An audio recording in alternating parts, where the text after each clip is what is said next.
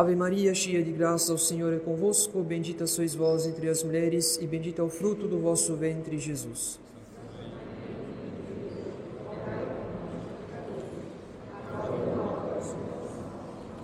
Divino Menino Jesus, Nossa Senhora do Rosário, São José, em nome do Pai e do Filho e do Espírito Santo. Amém. Senhor, é bom estarmos aqui. É o que diz São Pedro diante da transfiguração de Nosso Senhor no alto do Monte Tabor. Senhor, é bom estarmos aqui. Não obstante, nosso Senhor não condena a palavra de São Pedro. Nosso Senhor não o repreende, não o contraria. A atitude de Nosso Senhor se resume apenas em confortar os apóstolos por causa do grande medo que sentiram quando ouviram a voz que saía da nuvem. E durante a descida do monte, Nosso Senhor ordena aos apóstolos que guardem segredo daquele mistério até o dia da ressurreição. Senhor, é bom estarmos aqui. A nossa liturgia lê o Evangelho da Transfiguração no segundo domingo da Quaresma porque a transfiguração é um anúncio, é uma antecipação da nossa meta, da nossa finalidade, que é o paraíso. A igreja nos faz considerar a natureza humana de Jesus Cristo glorificada no alto do Tabor, para que tenhamos uma esperança mais viva da glória que nos aguarda na eternidade. Assim como os apóstolos deveriam pensar na glória do Tabor, para que não perdessem a esperança durante os sofrimentos da paixão de nosso Senhor, do mesmo modo, caros fiéis, devemos nós considerar a glória da vida futura em nossas cruzes. Aquelas cruzes que devemos carregar com humildade e paciência em nosso cotidiano.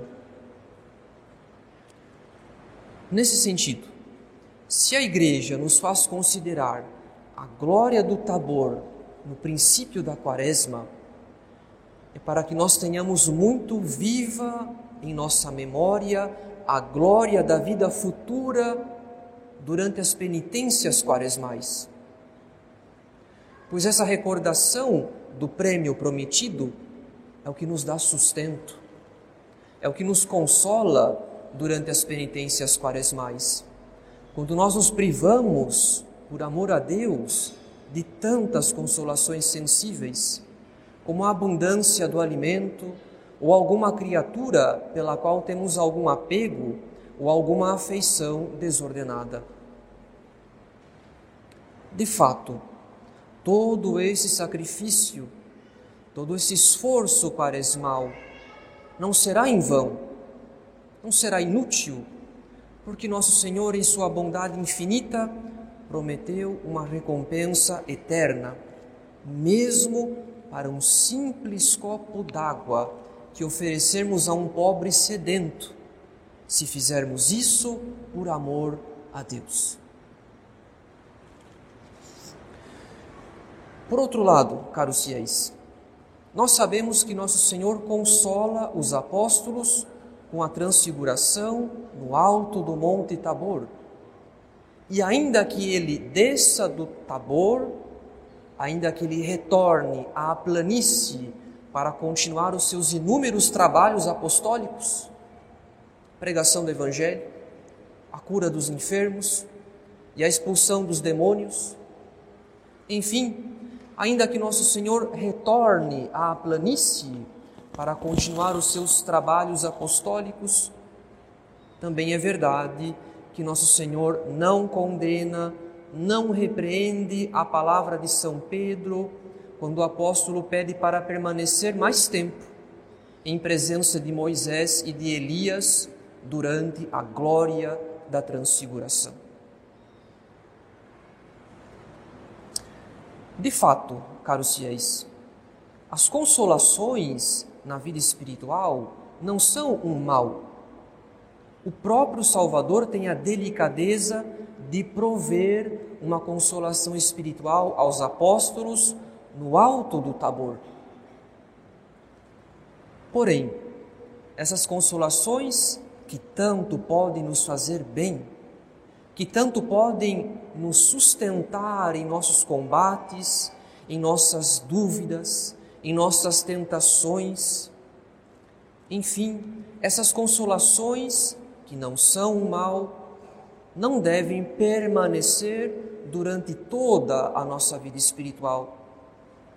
Pois sem as desolações, sem as securas, sem as crises, sem as tentações, nós perderemos incontáveis ocasiões de mérito em nossa vida espiritual.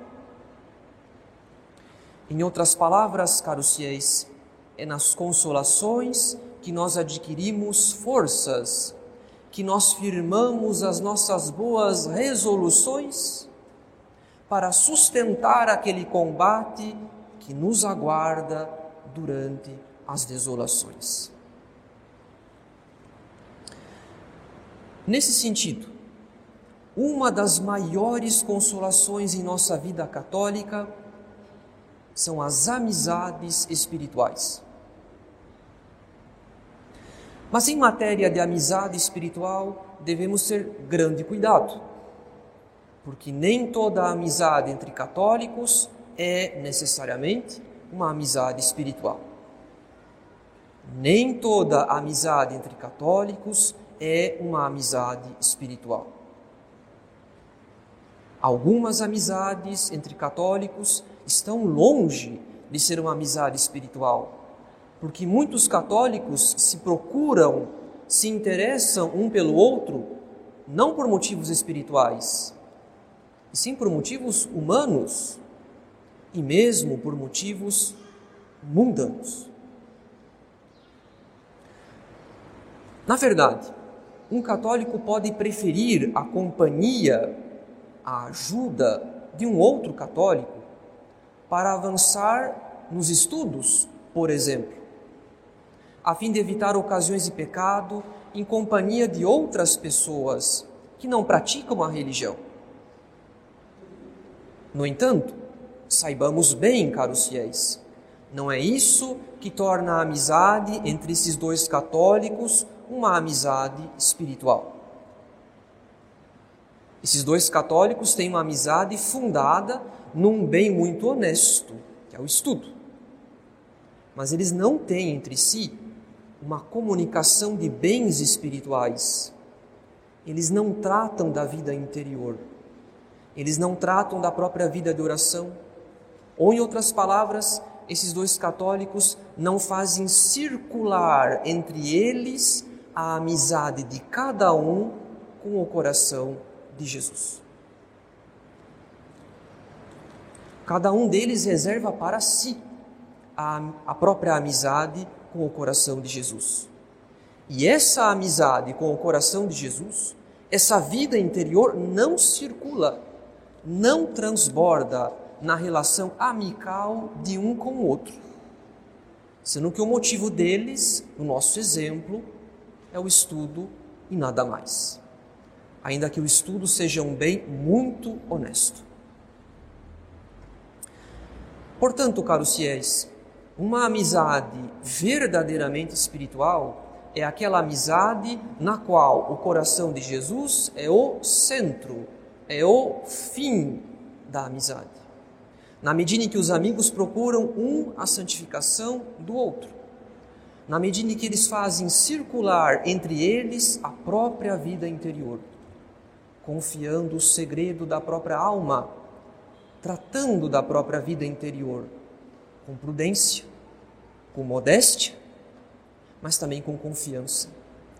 Confiança de que essa abertura de alma não será recebida com desprezo, mas será um auxílio para o combate espiritual de ambos. É preciso ter muita confiança em alguém para ter uma amizade espiritual com essa pessoa.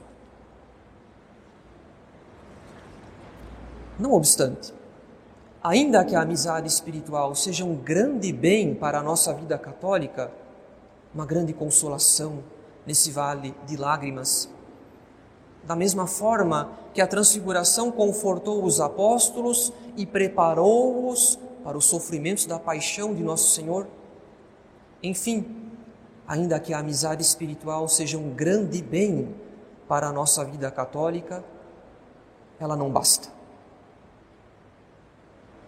Uma amizade católica, ou melhor, uma amizade espiritual, pode fracassar se essas almas não observarem uma importante condição, que é o ambiente.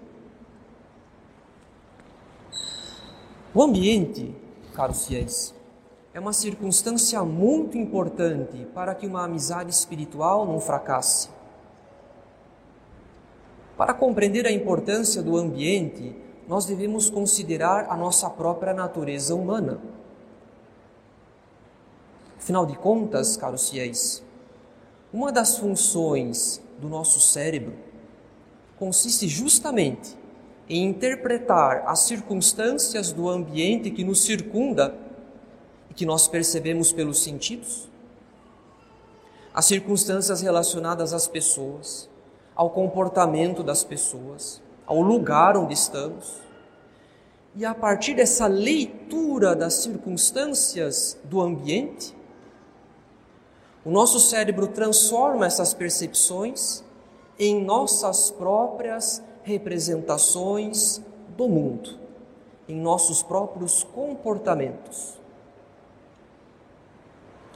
Em outras palavras, caros fiéis, nós temos uma tendência natural em imitar, como num espelho, o ambiente que nos circunda. Nós temos uma tendência natural em internalizar o comportamento das pessoas e dos lugares que frequentamos. E por causa dessa nossa capacidade natural de imitação, que um bebê pode aprender qualquer língua falada pelos seus pais, para citar um exemplo. Ele imita a língua que os pais falam. Então, como nós temos uma capacidade natural para espelhar o comportamento das pessoas ao nosso redor, o ambiente conta muito, caros fiéis. Não basta que eu seja católico, não basta que eu esteja em companhia de amigos católicos. Se o ambiente não for virtuoso, se o ambiente for inconveniente, a tendência é que nós sejamos afetados por aquele ambiente em maior ou menor grau. A música daquele ambiente, o comportamento das pessoas, as vestimentas, as conversas que ouvimos, tudo isso exerce alguma influência em maior ou menor grau. Dependendo da frequência com que nós nos expomos àquele ambiente e da nossa interação com as pessoas e o lugar. Isso quer dizer que daqui por diante nós deveremos refletir bem sobre os lugares que nós costumamos frequentar, mesmo que estejamos entre amigos católicos. Afinal, será que somos fortes o suficiente para resistir ao espírito de um certo ambiente?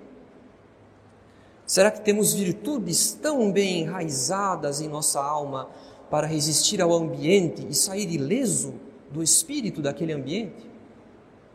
Ou então, será que as nossas virtudes, que custaram tanto tempo de combate espiritual para serem enraizadas em nossa alma, Será que as nossas virtudes poderão resistir por muito tempo a um ambiente tão contrário à lei de Deus e à virtude? Portanto, caros fiéis, é um erro julgar que se estamos entre amigos católicos, podemos entrar em qualquer ambiente, podemos frequentar qualquer ambiente, podemos nos divertir como as pessoas do mundo se divertem assistir tudo o que as pessoas do mundo assistem, ouvir tudo o que as pessoas do mundo ouvem e assim por diante. Não, caros fiéis, nós não podemos.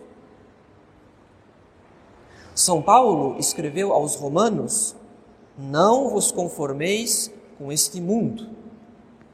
E nosso Senhor, por sua vez, disse aos apóstolos: Se fosseis do mundo, o mundo vos amaria como sendo seus. Como, porém, não sois do mundo, mas do mundo vos escolhi, por isso o mundo vos odeia. De fato, como nós temos uma capacidade natural para imitar, para espelhar o comportamento do ambiente em que estamos, então não apenas as pessoas com quem estamos conta, a escolha do ambiente também conta. Por outro lado, caros fiéis, nós devemos tomar cuidado para não evitar um extremo e cair no outro. Afinal de contas, isso não quer dizer que nós devemos nos isolar e fugir do mundo. Isso não quer dizer que nós devemos evitar absolutamente qualquer contato com o mundo. Não se trata disso. Deixemos isso para as seitas, pois é próprio das seitas a pretensão de se isolar de todo erro e de todo mal para viver a vida apenas entre perfeitos, entre eleitos. Mas então, qual atitude a igreja espera de seus filhos diante do mundo? Se não devemos frequentar todos os ambientes, e se também não podemos evitar todos os ambientes. Primeira conclusão que devemos tirar, caros fiéis, já nos parece bastante clara. Ou seja, nem todos os ambientes nos convêm, mesmo que estejamos entre amigos católicos. Quando o demônio tentou nosso Senhor no deserto, sugerindo que nosso Senhor se lançasse do pináculo do templo, ele citou o salmo, alegando que os anjos viriam ao seu encontro e não permitiriam a sua queda. No entanto, o demônio cita o salmo, mas omite uma parte. Pois o salmo promete a proteção dos anjos apenas para aqueles que guardarem os caminhos do Senhor. Em outras palavras, caros fiéis, se nós os expomos voluntariamente a uma ocasião de pecado grave, sem um motivo justo para isso, sem um motivo proporcional, então nós renunciamos ao socorro da graça, porque nós abandonamos os caminhos do Senhor e preferimos dar ouvidos ao espírito diabólico. Em segundo lugar, caros fiéis, assim como nosso Senhor desceu do Tabor para retornar aos seus trabalhos apostólicos, para retornar à imperfeição da vida desse mundo, do mesmo modo, nós não podemos garantir que todas as circunstâncias de todos os ambientes que frequentamos sejam boas, virtuosas, conforme a lei de Deus e a lei da igreja. Nós nos obrigamos, por força das nossas próprias necessidades, por força das necessidades da vida, nós nos obrigamos a frequentar ambientes menos bons, ambientes pouco edificantes, ambientes às vezes nada edificantes. Isso quer dizer que quando um católico se expõe a certas ocasiões de pecado, ele sempre procura ter um motivo justo para isso, um motivo proporcional para isso. Ele não se expõe movido pelo respeito humano ou pela vã curiosidade, por exemplo. Pelo contrário, quando um católico se expõe a uma ocasião de pecado, ele sempre visa um bem, tomando as precauções para evitar os pecados que poderia cometer naquele ambiente. Na prática, caros fiéis, um católico pode frequentar centros comerciais, pode ir a restaurantes, pode participar de uma comemoração oportuna na família ou no trabalho. No entanto, ele sempre age como católico nos ambientes onde se encontra, tomando as devidas precauções para evitar os pecados que poderia cometer naquele ambiente.